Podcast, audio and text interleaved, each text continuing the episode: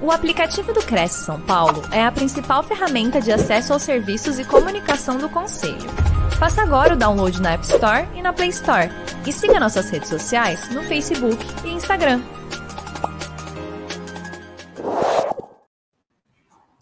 Olá, boa noite a todos. Estamos começando mais uma transmissão ao vivo pela TV Cresce, Facebook, YouTube. O tema eh, do nosso encontro de hoje é o caminho direto para mais vendas por meio das objeções do cliente. Como é que é isso, né? Quem vai contar para a gente aqui é a Andressa Machado. Tudo bem, Andressa?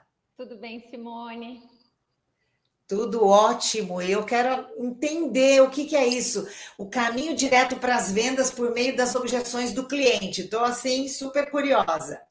Bem, olha só, pessoal. A Andressa é corretora de imóveis, 22 anos de mercado, já trabalhou em várias áreas, trabalhou na Biara, trabalhou na Frema, Brasil Brokers, nos últimos dois anos na Cirela. Hoje tem a sua própria empresa de consultoria para o setor. Trabalhou também em RH, desenvolvimento de produto, comercial, vendas ela é criadora do método corretor exponencial, que tem como objetivo elevar aí a barra do profissional, né, da profissão, provando que com o método foco e direcionamento é possível obter prosperidade e estabilidade na corretagem. Ela já teve mais de mil alunos presenciais e mais de 11 mil corretores impactados com as edições da jornada do corretor exponencial. Nossa, eu fiquei super curiosa, Andressa. Vou acompanhar aqui você, porque você falou de estabilidade na corretagem, uma coisa que a gente não ouve falar, né? Você fala para o corretor, como é que é? Ele fala assim, né? É um sobe e desce, tem uma maré que eu estou nadando de braçada, tem outra que eu estou lá assim. E como é que é essa estabilidade, esse método? Bem, Daqui a pouco você explica tudo para a gente. Que eu quero dizer para os nossos internautas, por favor, avisem os seus colegas, os seus amigos, que essa live está agora, rolando agora, e vai ficar disponível nos canais aqui do Cresce, tá bom? E vocês podem mandar suas dúvidas, seus questionamentos, que no final a Andressa responde para vocês. E é interessante dizer também a cidade, o estado de onde vocês estão nos acompanhando, porque a gente quer saber até onde a nossa voz está chegando tá bom? Andressa, em nome de todo uh, o Conselho Regional de Corretores de Imóveis do Estado de São Paulo, né, o Crescisp, em nome também do nosso presidente José Augusto Viana Neto, eu já quero de antemão aqui agradecer né, esse espaço que você colocou aí na sua agenda para nos atender e passar uma mensagem tão bacana que eu já estou louca para ouvir, para acompanhar, tá bom?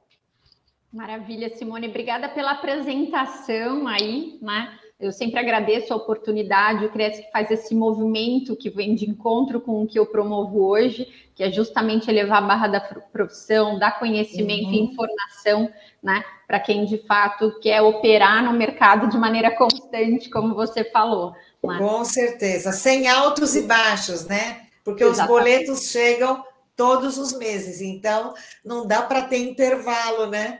Não pode. Dá para ter o baixo. Tem, a gente As tem que estar sempre. Continuam. É. As contas continuam. O mercado é cíclico, o profissional ele tem que aderir a esse ciclo do mercado e continuar atuando, né? E vendendo. É exatamente isso. Então tá, qualquer coisa é só me chamar, Andressa, tô aqui.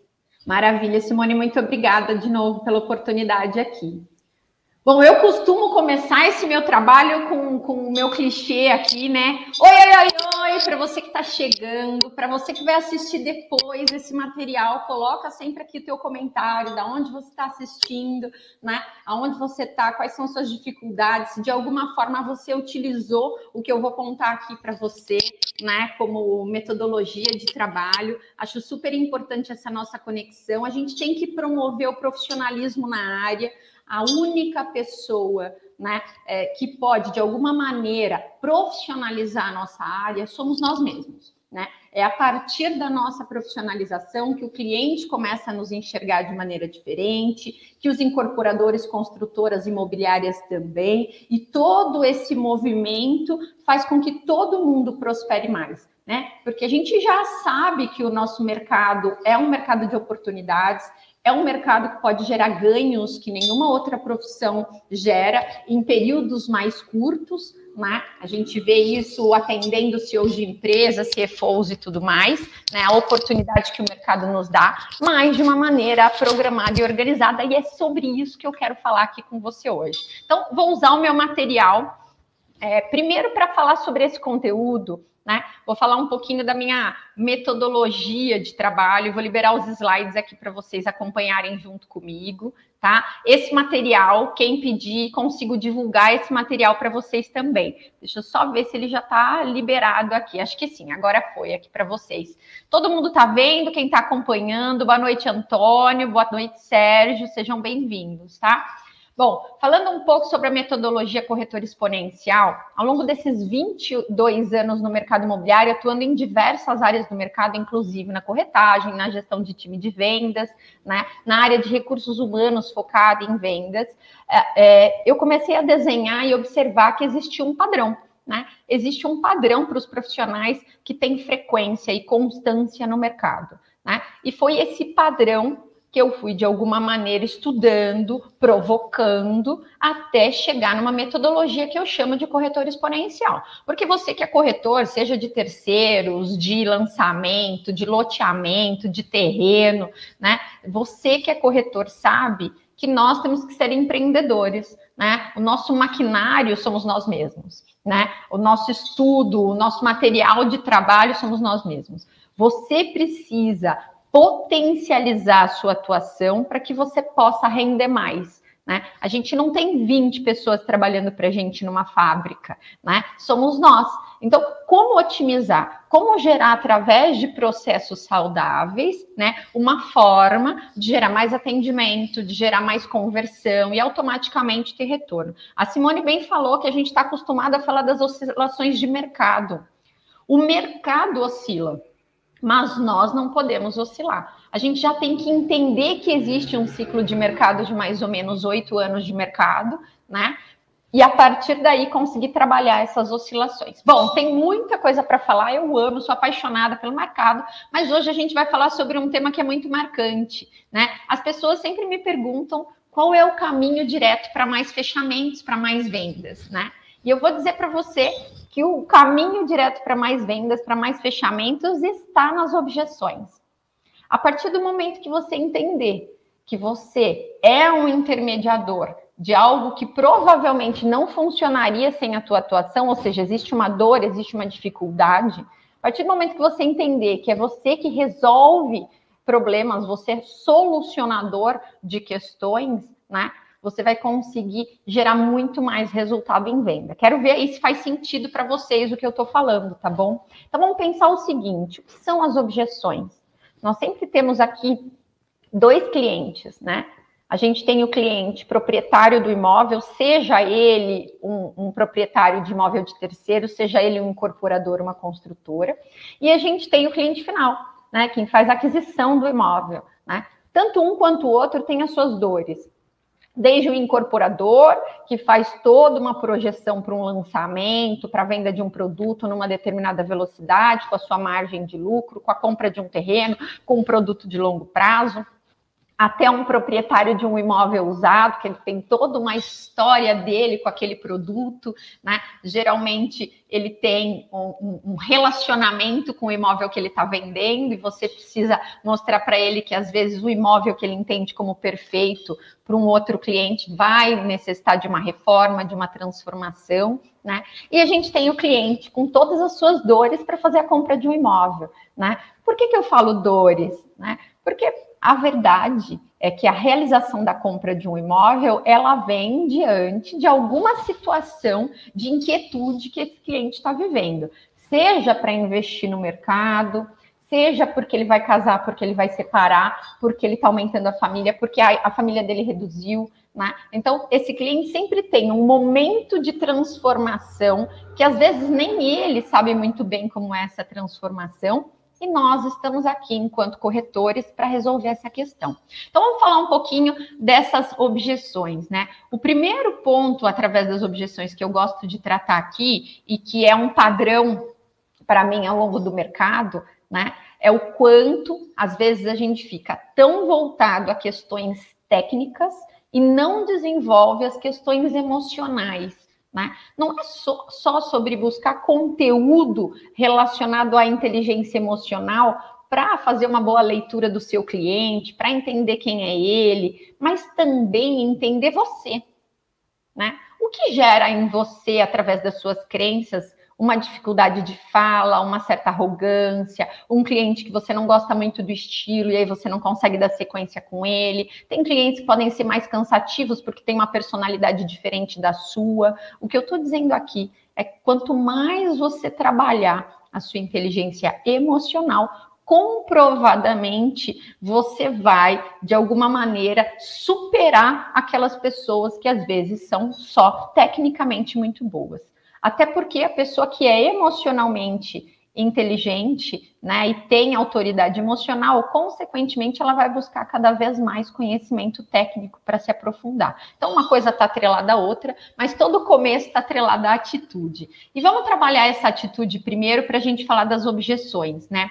Quando você assume o protagonismo sobre a sua base emocional, você para de culpar o outro sobre as questões que estão à sua volta. E eu vou falar, eu sou corretora raiz, né? Aquela que fez pirata de, na rua, aquela que entregou panfleto, aquela que teve a mudança de mercado para as redes sociais, né? Aquela gestora que veio é, de, de, de um, uma, uma época de mercado em que a gente respeitava a autoridade, a posição e o cargo, e que hoje a gente tem que trabalhar muito mais com a nossa rede de influência, de engajamento para um time funcionar no mesmo propósito. Né? Então, eu passei por todas essas questões, e eu digo a você que a gente aproveita muito mais as oportunidades e que a gente trabalha muito melhor as objeções quando a gente entende que temos um papel de transformação nos problemas e nas objeções, ou seja, que parte daquilo me cabe. Se você fizer essa mudança de mindset, não estou dizendo que a tua vida vai ser maravilhosa, mas o olhar que você dá para ela é menos doloroso e você com certeza caminha muito melhor. Eu vou dar exemplos aqui que nem estavam no script né? Mas a gente tem exemplos como a Luísa Trajano, a gente tem exemplos né, como o Richard, o vendedor lá de água histórico que dá aulas hoje em Harvard. Essas pessoas, né?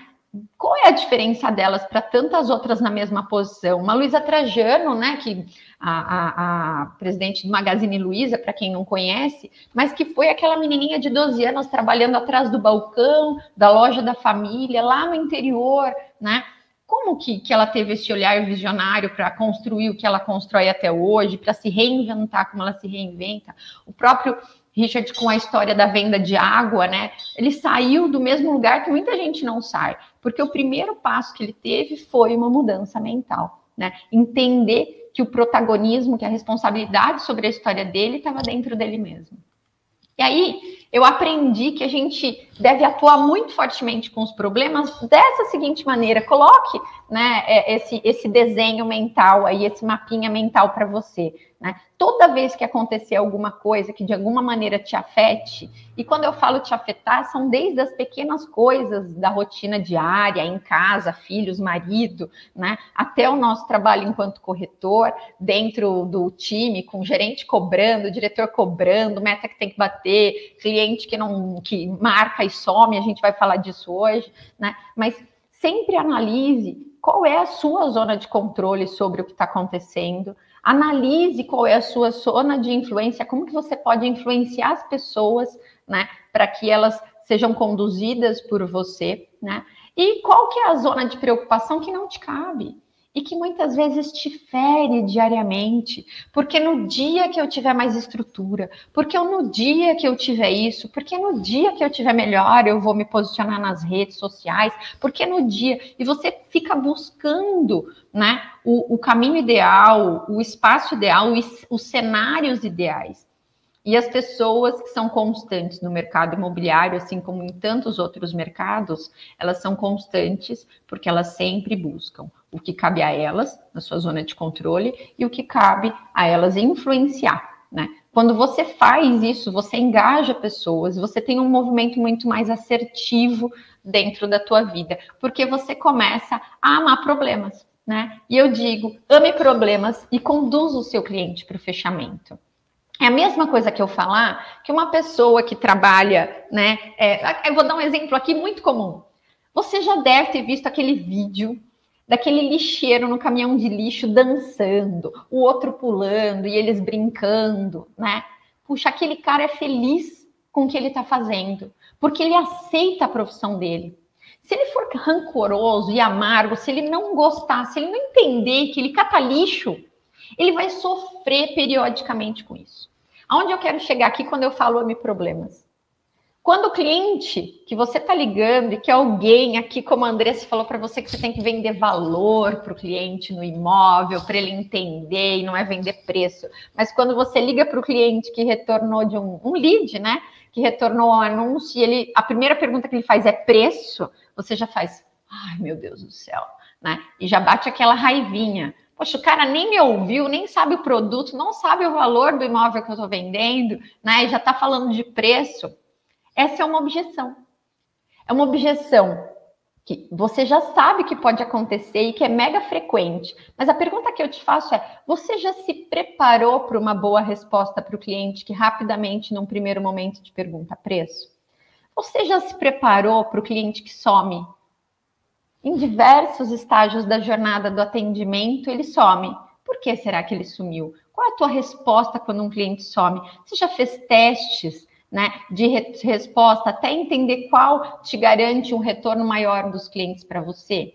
O que eu estou dizendo aqui, ainda sem técnica, é que se você amar problemas, você vai mapeá-los com muita, muito mais facilidade e você vai ter a capacidade de convertê-los muito mais.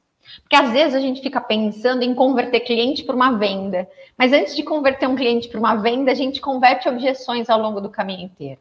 Né? E a objeção hoje, ela não tem mais a vantagem de antigamente, em que um cliente que queria comprar um imóvel usado, por exemplo, batia lá na imobiliária que eu trabalhei, né? lá na Frema, e, e, falava o que ele queria para que a gente pudesse fazer a, me, a, melhor pesquisa, ou o cliente que ia até um plantão. Hoje a gente começa um trabalho com o nosso cliente antes mesmo da gente se ver pessoalmente, né? Você já está concorrendo com outros oito corretores, né?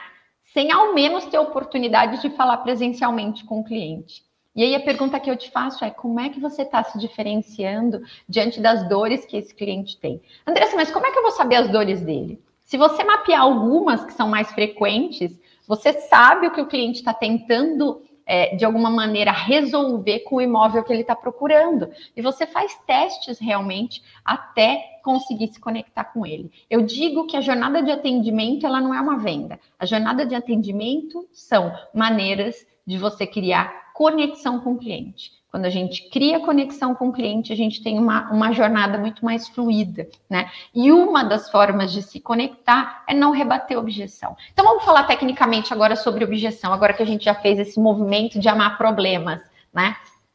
O que de fato é uma objeção? Né? A objeção, simples assim, né? É um motivo, é uma forma, uma argumentação para contestar algo. Então, aceite isso é para contestar algo, né? Esse cliente está contestando alguma coisa, ou porque ele tem, na grande maioria das vezes, medo, receio de alguma coisa, ou porque ele não tem o entendimento. A gente precisa, novamente, entender que a objeção ela vai existir na jornada. Inclusive, muitos clientes que somem são aqueles que foram lindos. Você pergunta, ele responde, tudo tá lindo para ele, e ele some. Ele some porque ele não se conectou com você a ponto de colocar as objeções na mesa. E a, a, a gente, obviamente, a lidar com essas objeções. Tá fazendo sentido aí para vocês, para o Williams de Maceió, né, para o Ed de Cajamar, tá fazendo sentido aí para vocês? Vamos lá. Vamos falar um pouquinho aqui sobre a nossa visão diante das objeções. A gente tem duas visões diante das objeções. A nossa visão enquanto corretor, que muitas vezes a gente foge das objeções. E se a gente ama elas, a gente resolve muito mais elas com mais facilidade, mais agilidade, sem que isso nos doa tanto e amargure, né? E a gente tem o outro lado da visão do cliente, que muitas vezes ele coloca uma objeção porque é um medo, é um medo de não saber, é um medo do peso, né, da tomada de decisão frente aí um, um, uma compra de um imóvel que é um produto, né, de alta alta, é um desafio para ele muitas vezes. E quando eu falo desafio, é um produto de alta tomada de decisão, porque mesmo o cliente que compra para investimento, gente, ele pode escolher vários tipos de investimento. Né? Então, ele também tem um medo sobre o bom investimento que ele faça com o mercado imobiliário. Não é só o cliente que compra para moradia que pode ter receio, pode ter medo. Né? Vamos começar agora a falar sobre como que a gente pode esmiuçar as objeções. O primeiro passo que eu trato aqui quando a gente fala de objeções, né, é com relação a você separar objeções de desculpa. Se você respondeu a técnica que eu vou mostrar aqui para vocês e ela deu sequência, e o cliente continua em vários momentos da jornada de atendimento bater na mesma tecla, chega uma hora que você vai identificar que não é uma objeção, não é aquela a questão principal. Ele está procurando uma desculpa, né, para não tomar uma decisão. Você já trabalhou com um cliente assim? Que ele queria isso, você correu atrás. Ele queria aquilo, você correu atrás. Ele fez isso, você correu atrás. E no final das contas, ele continua com uma fuga constante, né? Ele não bate o martelo, ele não finaliza aquilo. Ele já está, às vezes, ele chegou para você agora, mas ele fala para você que já está dois anos no mercado. Ele conhece mais projetos do entorno que você está apresentando para ele do que você. Com próprio... Ah, já vi essa, já vi aquela, você já viu esse cliente, né? Então, ele está buscando desculpas. Esse cliente ele vai precisar ouvir uma verdade, uma verdade acolhedora, de apoio, de que está faltando realmente uma posição de fechamento dele, diferente de solucionar uma objeção. Vamos continuar aqui. Então, pense o seguinte: primeiro passo é a gente entender se é uma objeção de fato ou se é uma desculpa. Quando que não é uma objeção, quando ele dá volta, dá volta, você já trabalhou essa objeção diversas vezes, ele continua procurando e procurando situações aleatórias para justificar a falta de tomada de decisão dele, ok? Vamos continuar aqui. Nosso segundo passo, veja, é trabalhar com a questão do desconhecido, quando a gente mapeia as objeções. Então, vamos trabalhar aqui o mapeamento das objeções. E é sério isso. Nós temos três tipos principais de objeções. Quando você consegue ter clareza sobre esses tipos de objeções, você consegue, até peço esse exercício a você, começa a escrever aquelas objeções que são frequentes e o quanto você está se preparando para quando ela acontece. E quando eu falo se preparar, eu não estou falando para você simplesmente é, questionar o cliente, ser ríspido com o cliente. Não, mas como é que eu vou te passar preço se eu nem te mostrei o produto direito? Percebe que esse tipo de resposta não conecta. Então, sempre pensar em uma resposta que se conecte com o cliente. Qualquer resposta que não te conecte com o cliente, ela não é vantajosa para a tua negociação. Você não está numa negociação de compra e venda de imóvel para gerar amigos. Você pode, ao longo da história, gerar bons amigos com os seus clientes mas aqueles que têm uma personalidade parecida com você. O profissional de venda que é constante, uma das habilidades dele é permear entre várias personalidades, porque ele não quer fazer amizade, ele vai fazer negócio, né? Então, aquele cliente mais difícil, é uma operação necessária para ele vender sempre. O cliente mais fácil, que de alguma maneira tudo que ele fala, condiz, a gente tem afinidade, ele vai acontecer. Mas eu preciso trabalhar uma gama maior, um leque maior de clientes e de perfis para que eu possa converter com, obviamente, com mais constância. Né? Nossos três tipos de objeção. Veja se faz sentido para você, eu vou falar de cada um deles: desconfiança, desconhecimento e desinteresse. Vamos falar disso aqui. Primeiro, vamos falar da objeção da desconfiança. Vai ficar claro para você nos exemplos que eu dou aqui. Quando a gente fala de desconfiança, a objeção da desconfiança está atrelada à segurança ou à insegurança. Essa é a objeção, para mim, mais perigosa, porque ninguém realiza um negócio se não se sente seguro diante daquele negócio. Então veja que a insegurança ela pode estar atrelada ao cliente não visualizar na empresa que você atua uma boa relação de parceria. Ele pode entender que aquele imóvel pode não ter a documentação necessária, ele não se sente seguro, alguém disse para ele sobre alguma coisa, ele não se sente seguro com, a, com o corretor em si, Porque ele já ouviu tanta coisa sobre vendedor, corretor, que ele morre de medo de atuar com a gente, então ele sempre está em alerta, ele não se sente seguro com a, com, com a gente enquanto profissional, e de novo, né? Eu não vou escolher, por exemplo, um advogado para fazer a minha separação ou para entrar com um processo de danos morais se eu não confiar naquele profissional, né, que de alguma maneira vai me representar. Né? Então, a insegurança com relação né, à desconfiança, essa objeção é uma objeção que muito me preocupa. E aí eu quero falar aqui hoje sobre a possibilidade da gente. Eu peguei um exemplo aqui que eu gosto muito, porque os exemplos mais fáceis você, vão vir à tua cabeça, mas esse é um exemplo em que eu tive que me retirar do processo.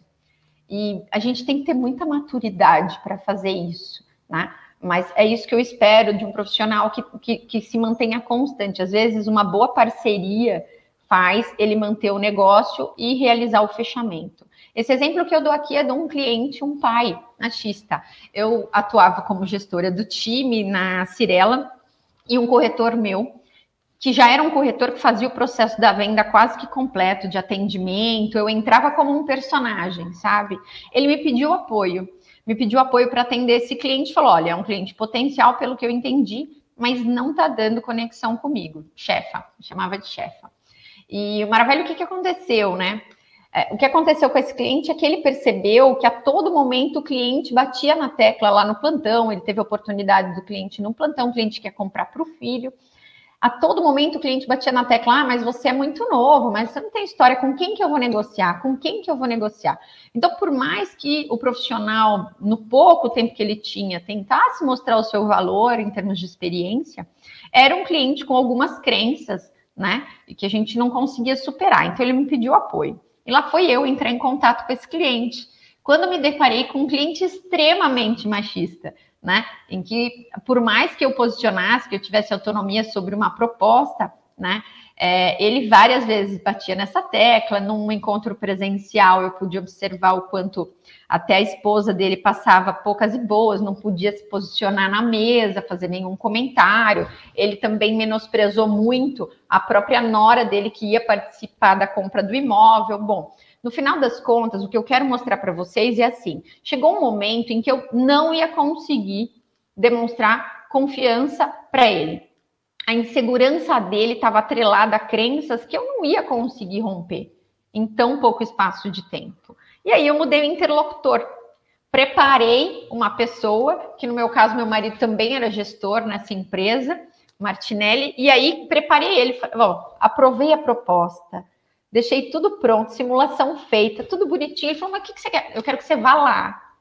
Né? E eu vou te apresentar e você vai dar sequência. Meu marido é aquele galchão, serião, né? Mais duro e tudo mais. Eu falei: Ah, vai fazer todo sentido, né?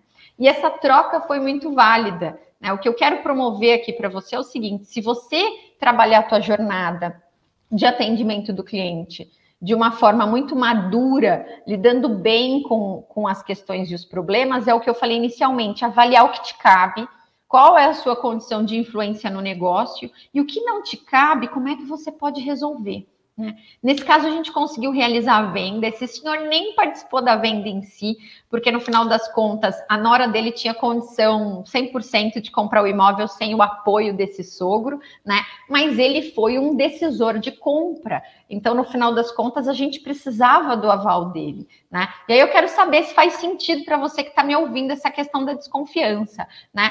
Então, muitas vezes, quando a gente fala da objeção relacionada à desconfiança, esse cliente pode desconfiar da qualidade do imóvel, da idoneidade do proprietário, de uma outra pessoa que está incluída no processo, seja um coordenador, alguém que entrou no processo, advogado, né? E essas são as objeções que eu digo mais perigosas, né? Porque se ela não for identificada desde o início, você não consegue. Você vai atender, vai oferecer um produto, pode ser que o imóvel seja maravilhoso para o cliente, mas a relação, o negócio não vai ser concretizado por conta dessa desconfiança inicial.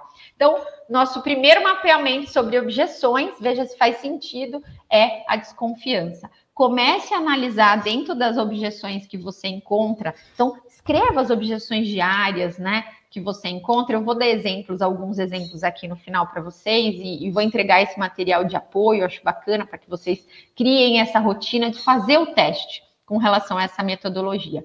Vamos para o próximo, né? É, para o próximo item, que é o segundo ponto, mapeamento, quando a gente fala de desconhecimento. E olha que quando eu falo de desconhecimento, a objeção relacionada a desconhecimento, a gente encontra muito isso no nosso mercado. Por quê? Porque você pode atuar, atuar com o altíssimo padrão, com luxo, com econômico. A verdade é que o cliente ele não faz compra com frequência. Então, ele pode até se dizer um conhecedor de mercado, porque ele lê sobre o mercado, ou porque ele é do mercado financeiro e ele vê as oscilações e tudo mais, ou porque alguém contou para ele algo do passado, algum produto que lançou e não construiu, algum exemplo bem ruim de mercado. Então, o cliente vem com essa memória, né, muitas vezes, é, de que ele sabe muito sobre o mercado, as redes sociais, a internet possibilita que ele tenha mais conhecimento, mas vamos, vamos lembrar de uma coisa. Se o cliente não buscar aprofundamento no mercado, o que ele tem são informações rasas, né? Ele vai ter lá um blog, um passo a passo de comp comprar um imóvel, mas ele tem informações rasas. Ele tem experiências de outras pessoas que às vezes não têm relação direta com ele.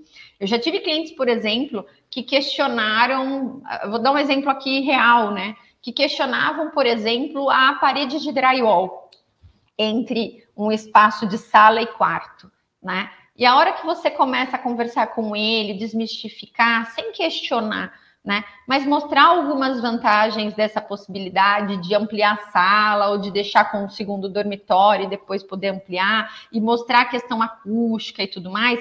É, eu já tive clientes que eu falei, mas você já viveu no drywall? Você teve essa experiência? Ai, não, foi uma pessoa que falou para mim. Veja, o que ele está questionando nem é uma, um, um questionamento sobre uma vivência dele, né? é uma vivência de uma outra pessoa que ele está colocando à mesa ali, porque, obviamente, de novo, é uma tomada de decisão muito difícil a compra do imóvel. Por mais que nós estejamos nesse mercado há muito tempo, a gente não pode esquecer que para o cliente é sempre um olhar novo. Porque ele compra uma vez por ano, ele compra a cada oito anos, ele compra uma vez na vida, né? Então ele não tem frequência para ter um conhecimento tão aprofundado. Então, vamos a alguns exemplos aqui de desconhecimento. Então, as objeções de desconhecimento são relacionadas à falta de informação, né? E muitas vezes o cliente até entendeu tudo que você falou, mas talvez você não tenha falado da forma necessária. Quem aqui já viveu isso? Você fez um atendimento muito bacana com o cliente, tirou várias dúvidas dele, né? E aí, quando ele senta na mesa com seu líder, com seu gestor, com seu coordenador, né? O nome que utiliza aí na sua região, o cliente faz a mesma pergunta que ele já te fez lá na mesa para o gestor. E às vezes uma pergunta primária, primária, que você já pensa, meu Deus, meu gestor vai me matar porque vai achar que eu não sanei essa dúvida, né? E por que, que isso acontece? Porque às vezes o cliente precisa de uma confirmação, de uma reafirmação. Porque veja, se ele desconfia um pouco do nosso papel enquanto corretor, então se tem lá uma objeção que é a insegurança, que a gente falou antes, né? E aí, por conta da insegurança, ele, ele começa a colocar aqui o desconhecimento como uma objeção, né? E mesmo você pontuando um item, ele tem dificuldade de entender. Por isso que eu promovo muito a, o nosso posicionamento também enquanto profissional. Algumas vezes é interessante você passar para o cliente, por mais que você explique melhor, mas passar um link com informações, passar sobre um normativo, sobre uma lei para o cliente pelo WhatsApp. Ou seja, você fez um atendimento e viu que uma das coisas que ele tinha dúvida, você até sanou, mas você percebeu que aquilo ficou. Terminou o atendimento, WhatsApp, agradecimento, né? E olha, só para confirmar o que eu te falei, né? Te falei dessa, da minha empresa, que é uma das três melhores, início, início, início. Olha, tá aqui o link do Reclame Aqui, tá aqui a informação, né? Então, trazer um fato concreto que vá além da informação que você passou, né? Isso gera, primeiro, um, uma autoridade no que você está passando, você sempre confirma com ele, ele fica acostumado com isso, e lá no final, a hora que você estiver negociando com ele, vai ser maravilhoso, porque ele já está acostumado a entender que você, sempre que faz uma afirmação, você comprova através de fatos. Então, você está conduzindo o cliente né, nessa jornada de atendimento. Me conta aí se faz sentido o que eu estou falando para vocês. E muitas vezes, esse segundo interlocutor tem um papel fundamental para reafirmar o que você falou. Por isso que eu apoio muito né, o papel uh, do gestor, do líder né, é, no nosso mercado como um personagem. Mesmo eu, depois de atuar cinco anos como gestora de time, quando eu fui é, para a metodologia corretor exponencial, fui galgar o meu espaço como consultora, mentora no mercado para incorporadoras, para corretores, times de venda, né? É, que era um propósito meu, já tinha aí uma posição bacana dentro da Cirela há bastante tempo, e eu fiz a opção de virar corretora novamente para testar o meu método, porque era fácil testar ela no time, né? Você pede para o time, o time faz, mas e eu mostrando que teria resultado? Então, eu me provoquei por um ano para ter esse resultado constante. Foi muito bacana a experiência novamente, mas principalmente para entender que o personagem era fundamental. Então, mesmo eu sendo gestora de time por cinco anos, mesmo eu tendo atuado com comercial, eu montava tabela de vendas lá atrás, né, fazia campanhas de incentivo para venda, sabia sobre viabilidade, muitas vezes numa mesa com o cliente, né, eu chamava uma segunda pessoa. Obviamente, você brifar essa pessoa é muito bom para ir para uma mesa e ela reafirmar muita coisa que você falou, sem que o cliente saiba, inclusive, que você já pontuou ela sobre alguns itens que você sentiu que, que ainda é confuso e conturbado para o cliente. Mas, de novo, principal aqui, ame problemas, ou seja, as objeções, entenda ela como parte do seu trabalho, né? Separe objeção de desculpa e mapeie as objeções entre desconfiança, desinteresse e desconhecimento, que a gente vai falar aqui. Sobre desconhecimento ainda é comum aparecer nas partes burocráticas, né? Quando a gente tem alguma regra, o cliente fica na dúvida sobre uma cláusula, sobre financiamento. Você já teve aquele cliente que, por exemplo, fala sobre: olha, eu vou conversar com o meu gerente do banco sobre crédito e financiamento. Você já faz assim, ó porque nós que somos do mercado sabemos que a grande maioria dos gerentes de banco, hoje banco é muito segmentado, e aquele gerente de PJ, aquele gerente da pessoa física, muitas vezes não sabe nada sobre plataforma habitacional, crédito habitacional, e aí você já fala, meu Deus, é óbvio que o cara não vai querer que ele tire dinheiro do banco, né? E é óbvio que pode piorar, porque eu poderia conseguir uma carta de crédito muito mais rápido do que ele com o gerente dele. Esse é um grande exemplo de que se você já sabe que existe a possibilidade do cliente, principalmente em terceiros, o cliente fazer essa observação ou imóvel pronto, né? De correr atrás do gerente de banco dele, é bacana você pontuar, vou mostrar aqui através da técnica, né? Mas você já montar um script mental para uma resposta para esse cliente. Um exemplo que eu dou aqui para esse gerente do banco, né? Puxa, que bacana, se tem afinidade com esse gerente do banco, sabe se ele já trabalhou com plataforma habitacional? Olha, eu tenho um meio aqui que eu já usei com outros clientes meus e deu muito certo, que é a gente correr com a documentação aqui interna com outros bancos ou até mesmo com o seu banco, né? E você com a carta de crédito aqui pode rebater o que o teu gerente do banco está te oferecendo de taxa, de juros, de serviços, né? É, é uma maneira de você falar que bacana, ou seja, você não é ríspido quando o cliente fala que vai conversar com o gerente, mas ao mesmo tempo você está conduzindo esse cliente a fazer perguntas lá a hora que ele estiver com o gerente. Né? Olha, você já trabalhou com plataforma habitacional? Você já trabalhou com crédito aqui de financiamento imobiliário? Ou seja, ele, você está dando argumentação para esse cliente questionar um pouquinho mais aquele gerente, né? Que, obviamente, se o cliente tiver, por exemplo, né, investimentos no banco, ele, ele provavelmente vai trabalhar para que o cliente mantenha o recurso dele lá no banco. Né? De novo, tá fazendo sentido aqui para você esse material? Vamos lá, vamos para o nosso terceiro, porque eu ainda tenho vários exemplos aqui, obviamente a técnica, porque primeiro você mapeia, né? E aí depois você tem uma técnica muito bacana para utilizar. Eu quero ver vocês utilizando, quero que vocês me mandem, inclusive, exemplos que deram certo. Já tive muitos alunos, muitos profissionais comigo ao longo desses anos que se utilizam dessa técnica e ela não tem erro. Bom, sobre desinteresse, né? É, é, em qualquer outro mercado, quando a gente fala de desinteresse, a gente está falando de um cliente, puxa, que não tem interesse na compra, o, o curioso, né? O, o, o, queridíssimo curioso. Mas o que eu aprendi dentro do, do mercado imobiliário, gente, não tem curioso. Hoje em dia não tem. Não tem mais quem queira ficar passeando para ver decorado. A gente tem uma maior dificuldade de levar um cliente para um plantão. O cliente quer fazer visita em uma casa. Fala a verdade com a questão do tempo, que hoje as pessoas não, em 24 horas é pouco para elas, elas não querem passear para conhecer nada, não é um curioso.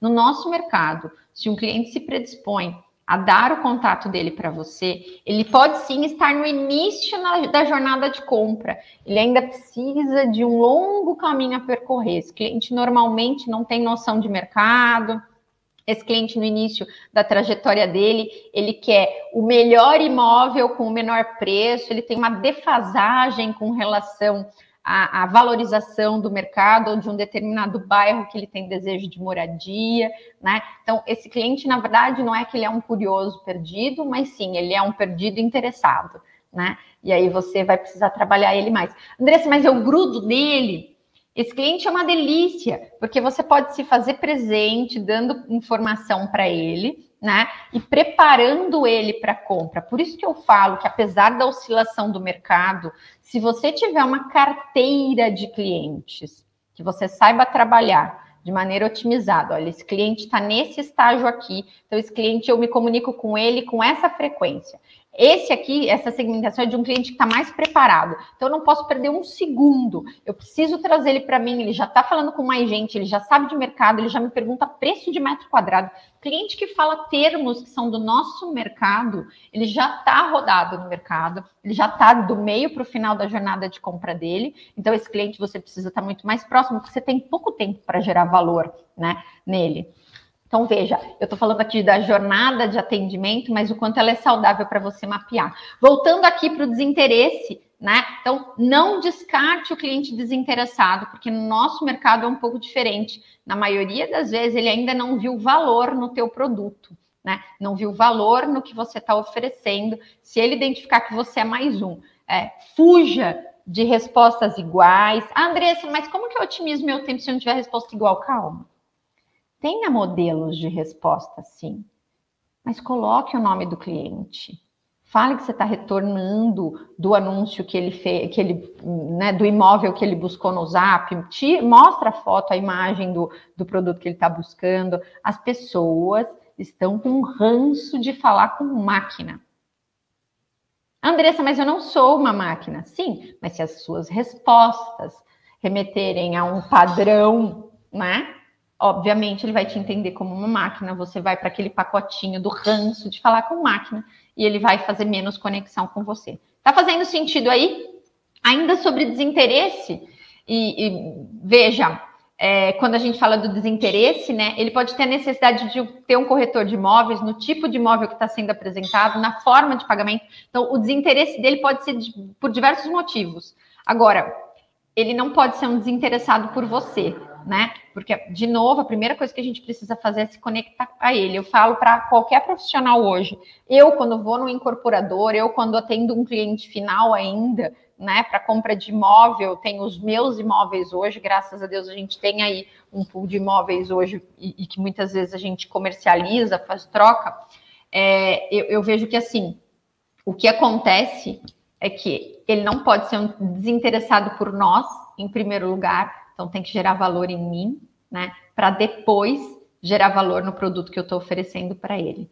Andressa, mas como eu faço isso? Eu vou dizer a vocês. Hoje a gente já pode se basear no modelo lá dos Estados Unidos, não o modelo do mercado imobiliário. O modelo lá é muito diferente do nosso. Mas uma mudança de comportamento que acontece por conta do cliente, que vem acontecendo para o corretor, e você precisa fazer essa mudança, é de que lá a maioria dos profissionais bem-sucedidos já estão investindo 60%, reinvestindo no seu negócio, 60% no seu posicionamento e imagem e 40% no produto. Isso é uma mostragem de uma mudança de comportamento do nosso cliente, que ele quer sim se vincular a pessoas para gerar confiança, para gerar conhecimento e para gerar interesse. Justamente os três pontos que a gente fala aqui sobre as objeções, como elas acontecem. Vamos para a prática, né? E aí, aqui, quando eu falo de desinteresse, quero trazer alguns pontos, tá? Não quero deixar de falar isso. Eu sempre pergunto para os profissionais que eu atuo: qual é o seu pacote de vantagens? Você sabe me dizer qual é o seu pacote de vantagens? Vou dar um exemplo aqui.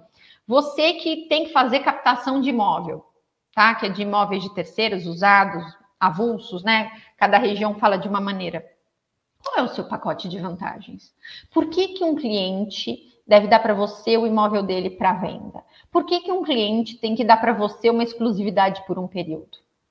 Agora eu te falo, se você chega para uma pessoa, para um cliente, e fala para ele: olha, esse aqui é o meu pacote de vantagens.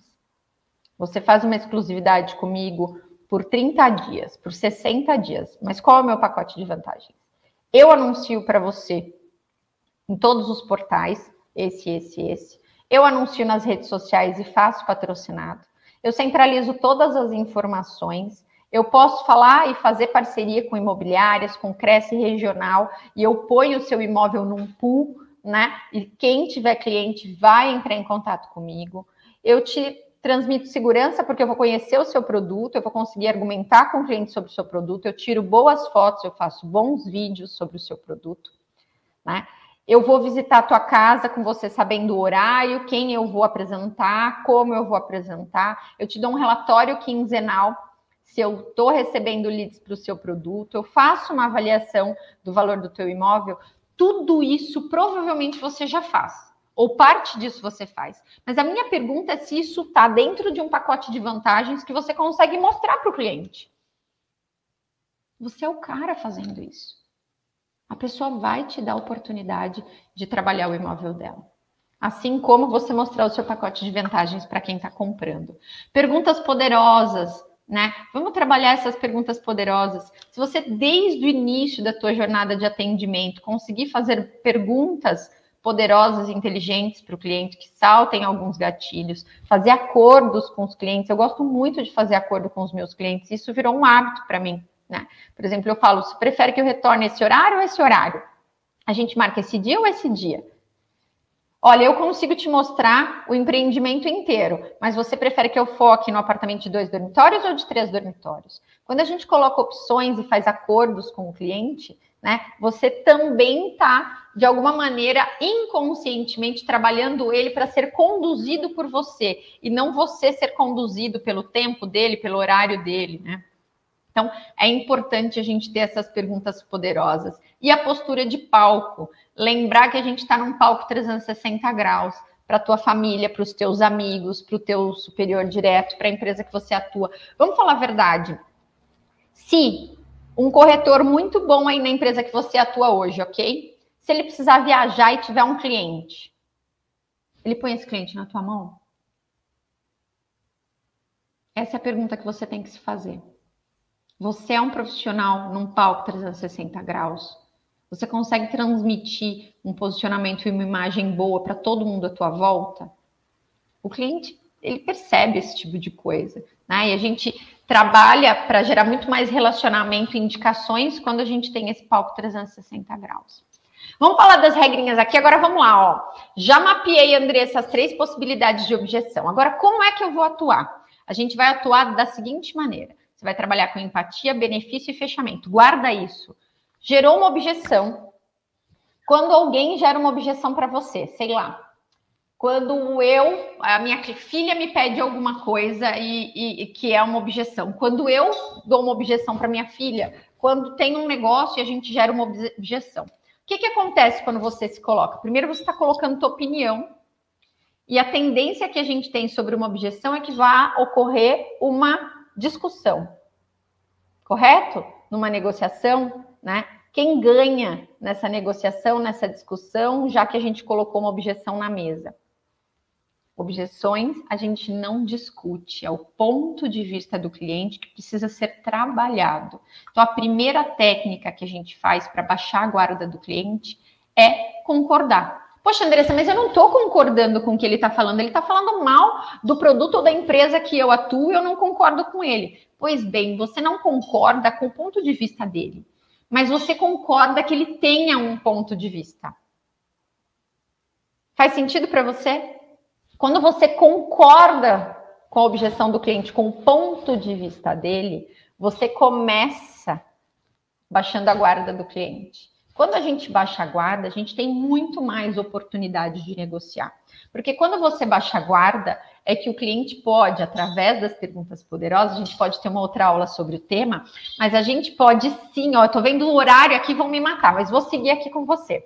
Quando você faz esse tipo de trabalho de empatia, o que acontece é que você baixa a guarda do cliente, ele está mais aberto à sua justificativa, ao seu, à sua informação. E se você fizer mais perguntas para ele, genuínas, para entender por que ele tem aquele olhar. Puxa, você não gosta do mercado, você acha que não é interessante investir hoje, você acha que não é um momento para comprar, mas poxa vida, você viu o anúncio, entrou em contato. Algo em você está dizendo que você quer comprar, que você quer pesquisar, né? Por que não? Veja que quando você concorda e depois pergunta, ele está mais aberto a responder a verdade sobre aquela objeção.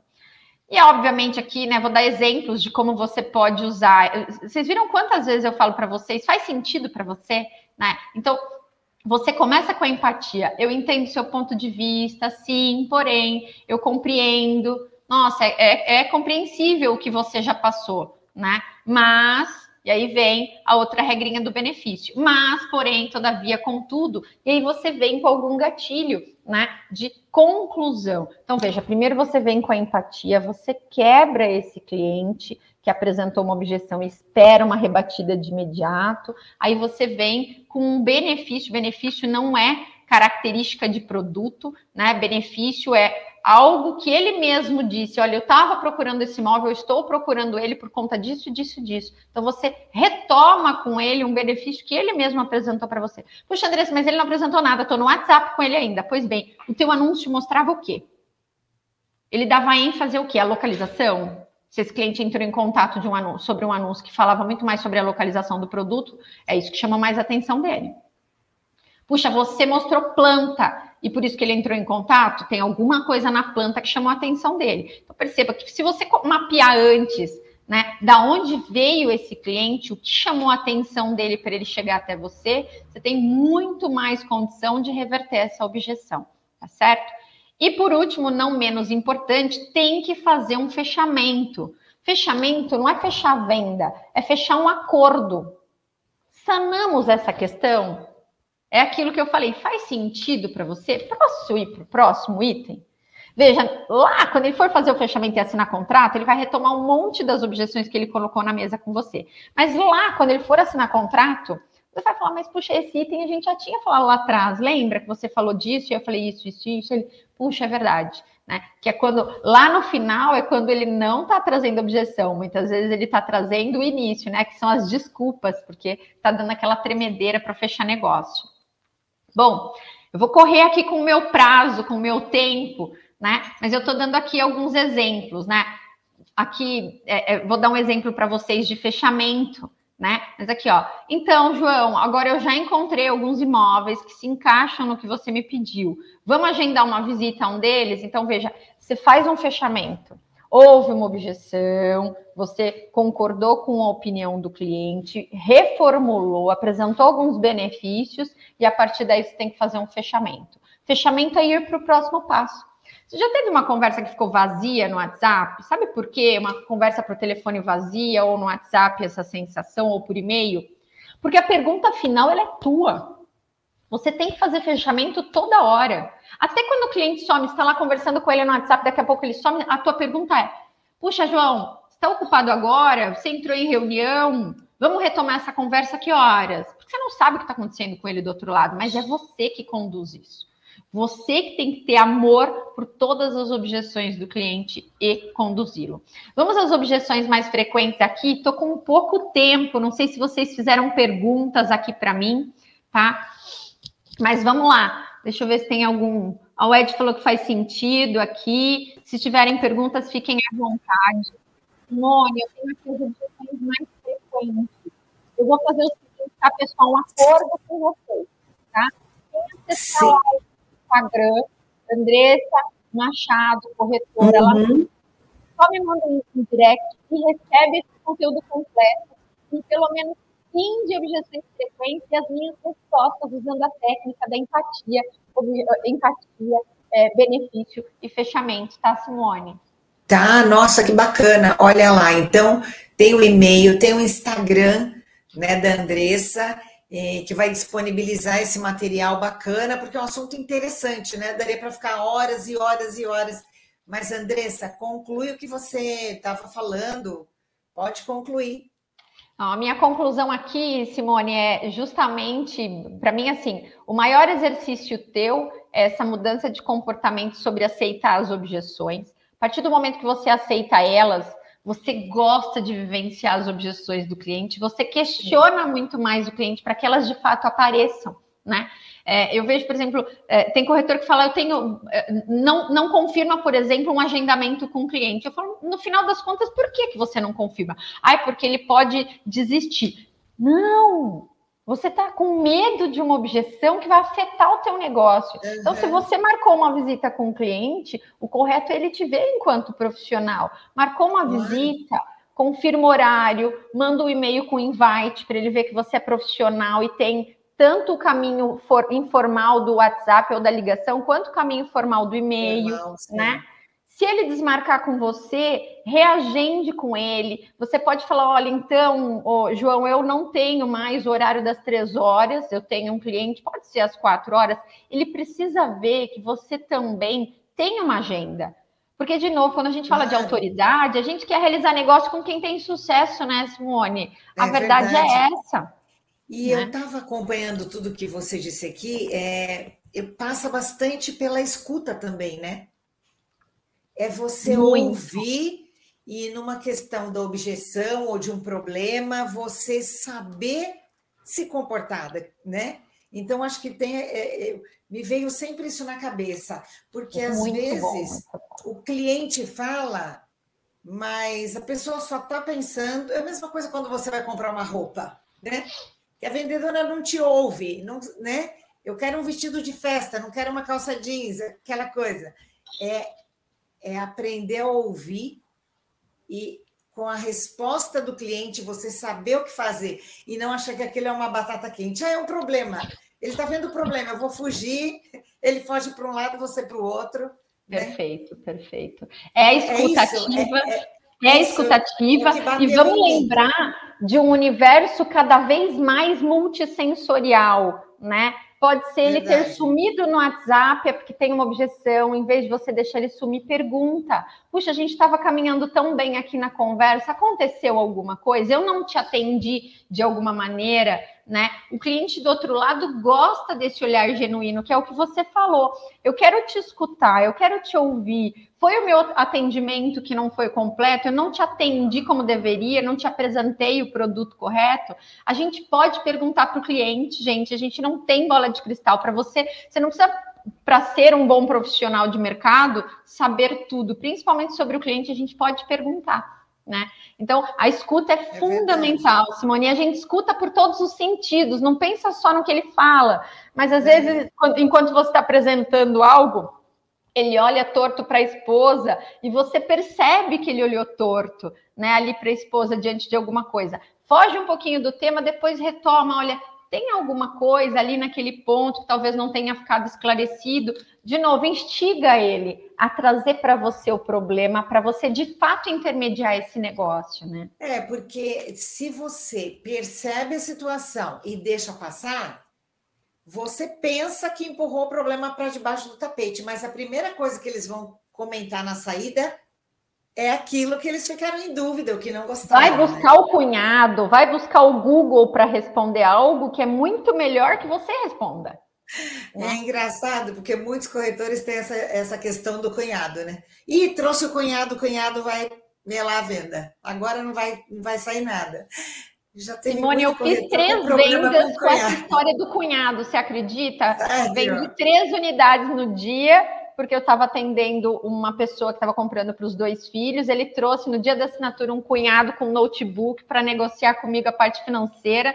Um senhor espetacular do mercado financeiro. Vendeu para o cunhado também. No final das contas, ele me dá a ficha que eu vou pôr a minha filha para morar aqui também. Minha maior vitória é justamente Nossa. isso. Assim, trabalhe, ame essas objeções. Vem cunhado, vem namorada, vem, vem, porque são pessoas de apoio para o cliente muitas vezes. Né? Então não dá para se esconder dessas pessoas de apoio que o cliente tem. Né? E você sabe, Andressa, que isso tudo que você está dizendo, falando sobre o mercado imobiliário e tal, isso aí a gente pode levar para a vida, né? Para tudo. Eu, é? eu, eu digo a você hoje, essa história do faz sentido fazer acordos sem querer, a gente não é só profissional, né? Sim. A minha relação hoje com os meus filhos, até com o maridão, costuma ser diferente quanto mais eu comecei a utilizar isso, né? Porque veja, nas relações hoje, quando eu faço acordo com os meus filhos, por exemplo, hoje estou aqui em São Paulo, eles estão lá em Florianópolis. Quando eu faço acordos, olha, a mãe está indo para trabalhar para isso, isso e isso, eles têm uma noção uhum. mais transparente do processo, né? E eu também estou conduzindo eles. Então é o que você falou. Quando a gente aprende uma técnica como essa, é para a vida, é para as relações, é para o gestor, é para todo mundo, né? É muito bacana é, isso. É para que as coisas até fiquem mais claras, né? Porque é, não só no, na intermediação, numa venda de um imóvel e tal, mas para tudo. Eu acho que muitas vezes a gente foge das respostas, né? Até em família, você não quer ouvir, você foge da resposta, mas aquilo está ali. É melhor falar ah, o que está acontecendo, vamos resolver, né? E acho que Exatamente. o que assusta é o não, é o problema, é o que eu, você falou do cunhado, a primeira coisa que eu falei, nossa, né? O que, que eu pensei na hora, nossa, levou o cunhado na hora de assinar, é problema. Aí você falou, aí tem que pegar o cunhado e e resolver e deixar esse cara do mercado financeiro, eu usei a técnica da empatia, tá? Eu falei, mas o senhor é um especialista de mercado, eu não vou discutir com o senhor, eu vou te falar qual é a antecipação que eu tenho. Uhum. E o que a gente pode decidir aqui é que se ele, se o seu Wagner vai usar o recurso completo ou não. E aí eu quebrei, porque ele veio achando que eu ia ser ríspida, porque ele chegou com o notebook dele. Então, veja essa sim, questão sim. da empatia, né? Ele é um especialista do mercado dele. Quem sou eu para, de alguma maneira, tirar a autoridade dele sobre este negócio que é o dele, né?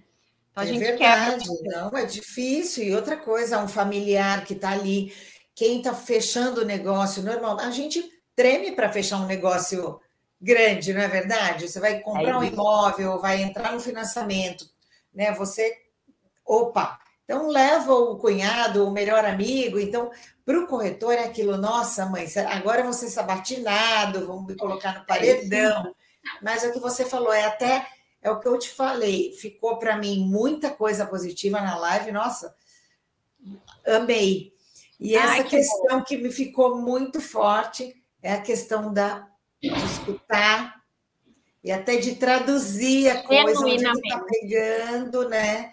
E conseguir é, me colocar, vou colocar no meu caso, me colocar naquela situação, tentar explicar e que fique tudo às claras, porque para mim, me corrija se eu estiver errada, mas acho que não, no que você, em tudo isso que você está explicando, é isso, é deixar tudo às claras, que nada, que nenhuma sombra, né, nenhum ponto de interrogação fique fique atrapalhando né, uma conversa, uma relação, seja familiar, seja comercial, serve para tudo. Os erros, né? A gente pode, imagina, em 22 anos de mercado, eu já errei em algumas situações e tive que consertar essas situações, né? Mas o desejo de consertar, de arrumar, eu falo para você assim, eu sou um grande exemplo, eu sou eu do mercado comissionada, marido, cunhado, prima, todo mundo do mercado.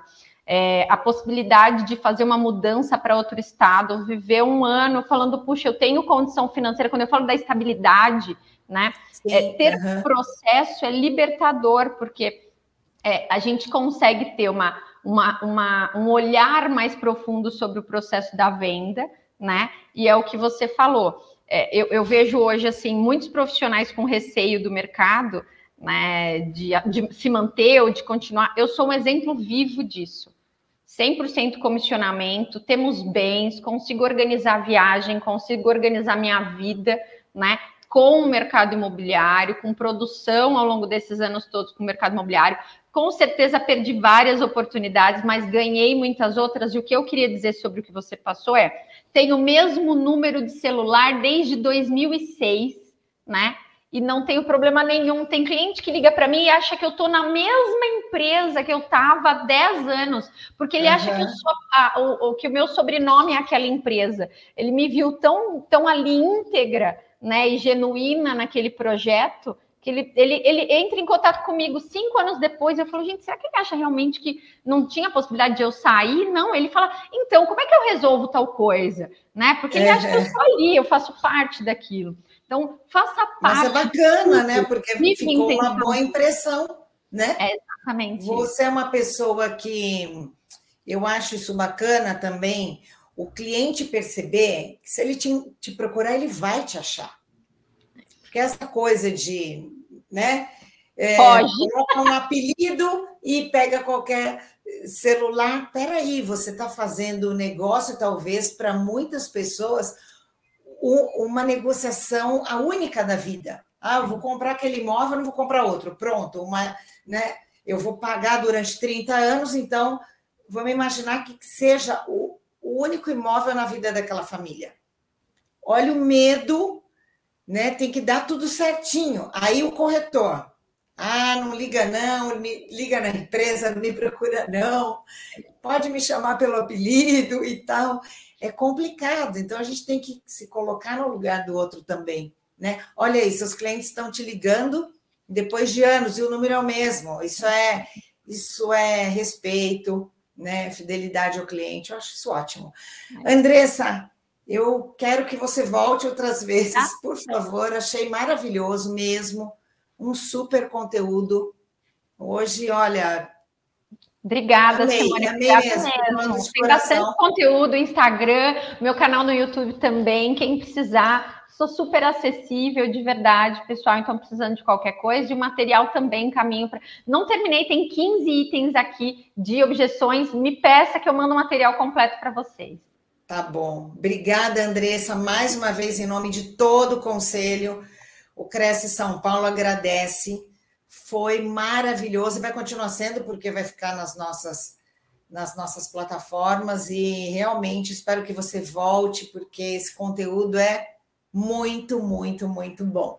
A gente sai dessa aula que você dá pensando em tanta coisa. Olha, eu estou aqui te acompanhando tal, e me impactou bastante assim. Eu estou lidando com as informações do mercado todo dia e tal, e, e eu fiquei impactada, porque são coisas que a gente não para para pensar, né? Que você pode olhar pelo, por outro lado e ter um comportamento diferente e simplificar o que parece ser um, um bicho de sete cabeças. Andressa, obrigada.